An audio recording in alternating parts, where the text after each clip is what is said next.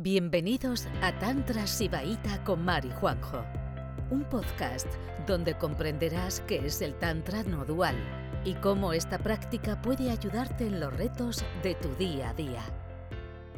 Entonces, hay los, los textos, los sutras, los agamas, hay 92, ¿vale?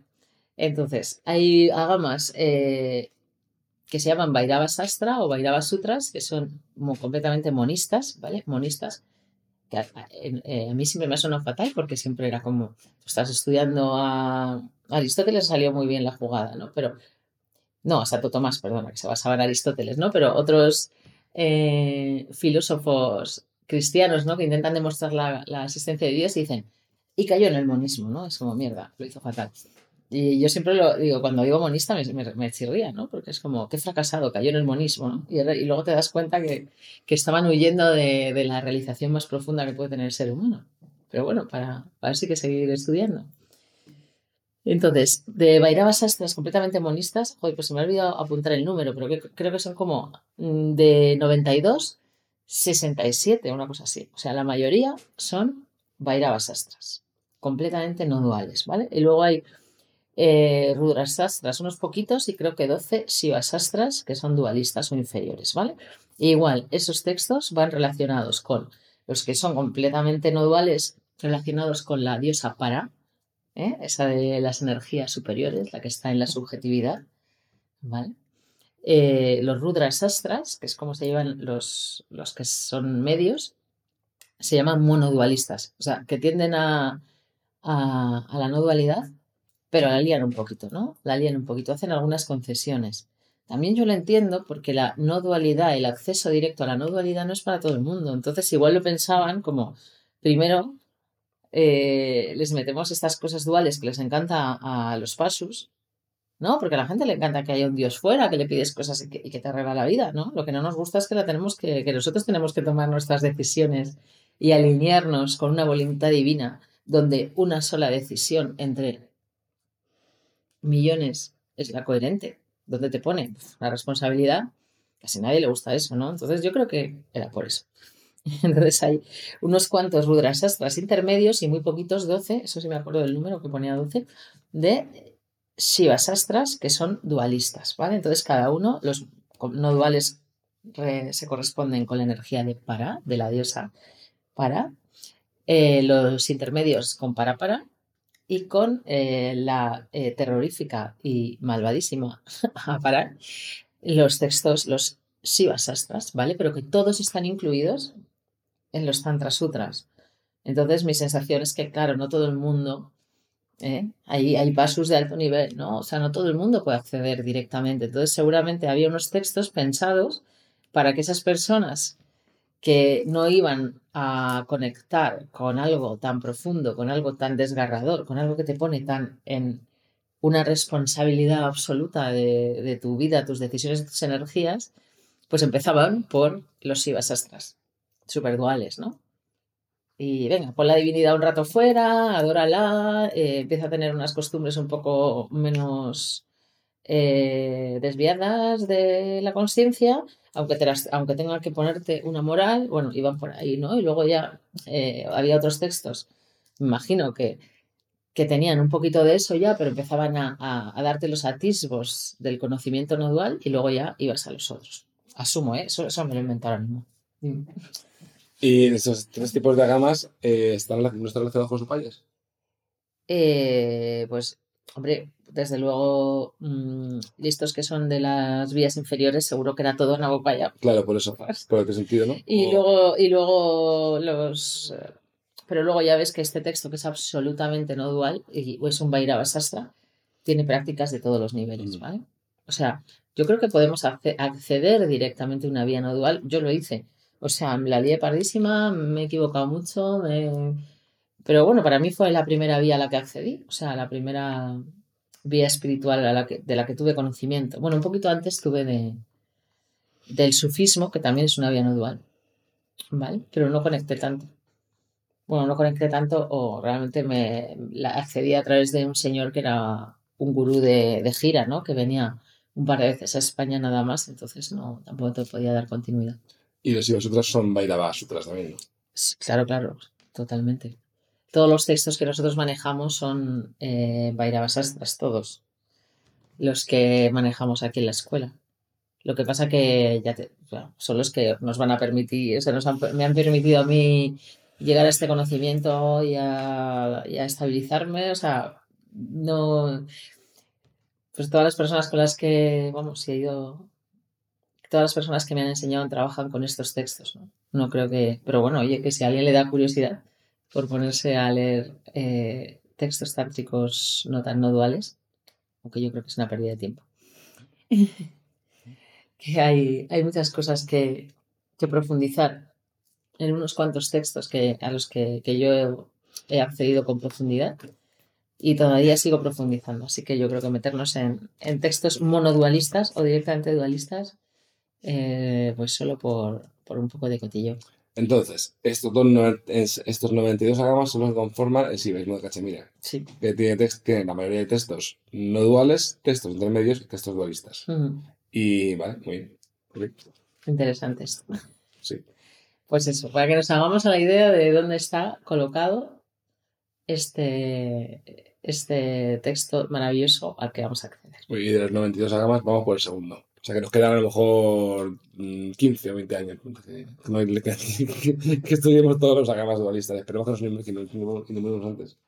No, mira, no todos son de, no todos son accesibles. O sea, la mayoría no están traducidos. O de muchos se han perdido partes. Y la mayoría no están traducidos, están en sánscrito directamente. Y son accesibles. Los que se han traducido y se han divulgado son los que más comentados, los que más éxito tuvieron también en, en el momento de esplendor de- del sibaísmo de Cachemira. Yo creo que no todos son igual de importantes, verdad. Eso ya te lo digo yo.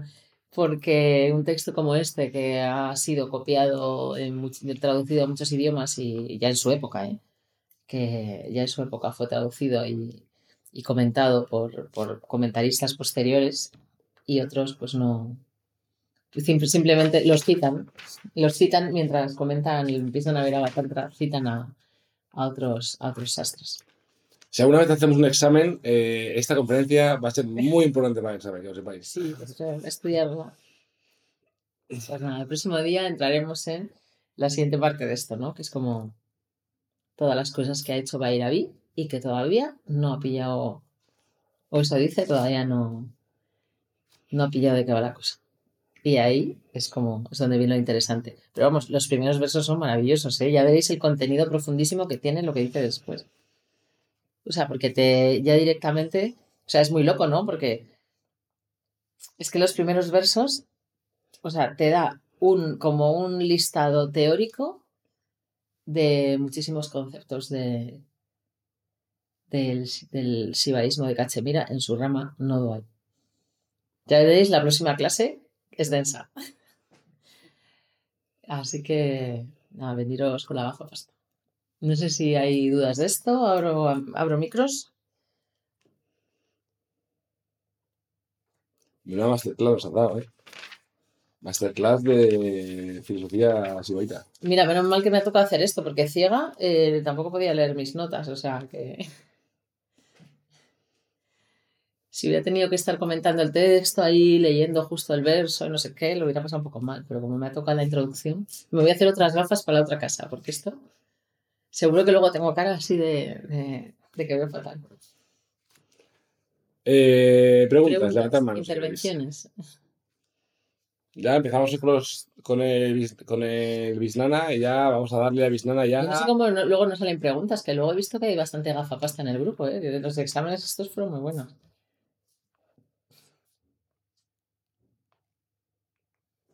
Digo, vamos a darle Bizana ya por los próximos meses, ¿eh? Vamos a estar es bastante meses con este texto.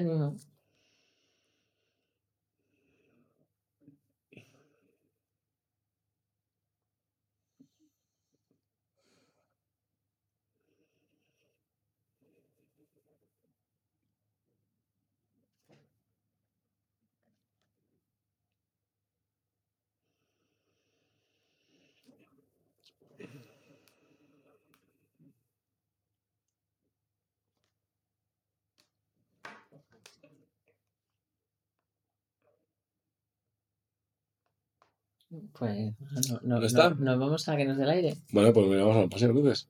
Pues nada, pues seguimos con la práctica. Quien quiera ir adelantando el texto, ya he puesto el enlace en anuncios, ¿vale? Una cosa que voy a decir. Claro, ese texto como... A ver, en la plataforma tenéis algunas traducciones de Visnana Vairava Tantra, pues si lo queréis imprimir. Este es el típico texto que mola tenerlo impreso. Si sabéis inglés, compraos el libro de las Manjo, que está el enlace en el WhatsApp de anuncios. Si no sabéis inglés, tenemos dos versiones traducidas, la de Christopher Wallis y la de Daniel Odier.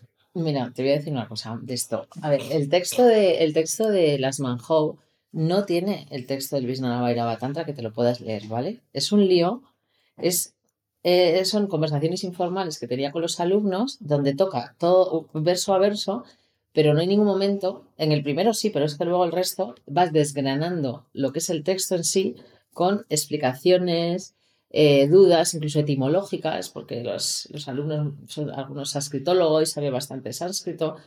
Eh, y entonces, es lo que os digo, ¿vale? Que, que yo por eso estoy escribiendo mi versión, o sea, que no pretendo ser una edición de nada ni nada, simplemente para que tengáis un texto al que agarraros, ¿vale? Yo, compraros el libro de Smanjo, maravilloso, pero que no os esperéis, es que ni siquiera está en otra letra, ni siquiera está en cursiva para que digas, voy a distinguir lo que es el texto de, de lo que es la explicación. Entonces, yo para, para no vol- volverme loca, yo manejo el texto de Christopher Wallis, que, lo, que está en la plataforma entero, que es muy interesante si lees inglés, que es bastante eh, como, no sé, como literal, ¿vale? Porque luego el resto de los textos, o sea, le echan una inventiva que lo flipas. O sea, no se parece al original ni un poco, ¿vale? Entonces, eh, si leéis en, inglés, el texto de Christopher Wallis está muy bien, ¿vale? Porque yo con el texto de Christopher Wallis, que es el puro texto, más, alguna vez explica algo, pero solo al principio, más, perdón, el, el, el texto de las, el libro de Desmond Hawk, que es un tocho así, porque es como con toda la explicación, todas las conversaciones y tal, pues te puedes apañar, ¿sabes? Porque dices, ah, vale, esto es texto y esto es explicación. ¿Vale? Por eso estoy escribiendo yo la traducción de lo que es puramente el texto, porque si no os vais a volver, si no podéis leer a Christopher Wallis, os vais a volver locos. Hombre, está la opción de Daniel Odier, que está bastante lejos, pero mm, a lo mejor... Es ¿no? que es un invento. Ya. La traducción, esa traducción es.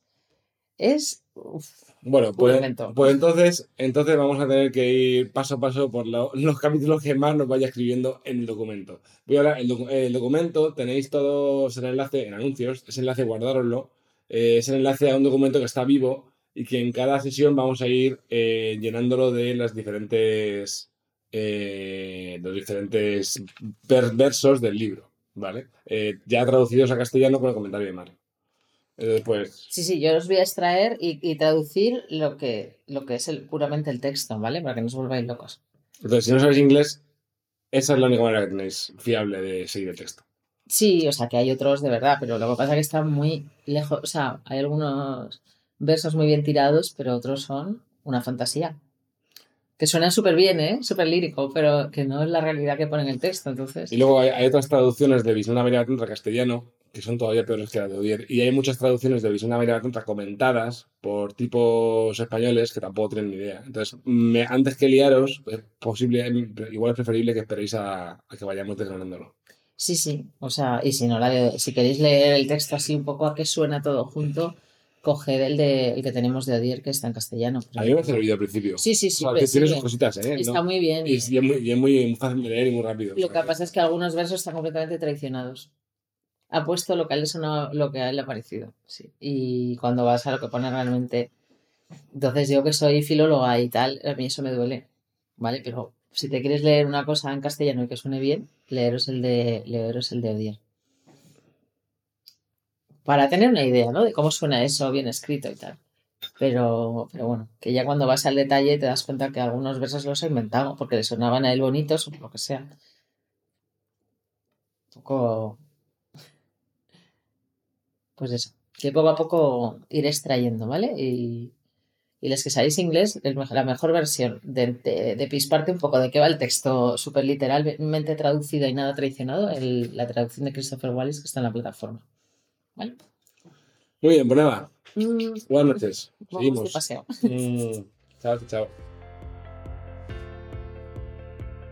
Gracias por escucharnos. Volveremos pronto con otro episodio de Juan y Mar, un podcast de Tantra Sibaita.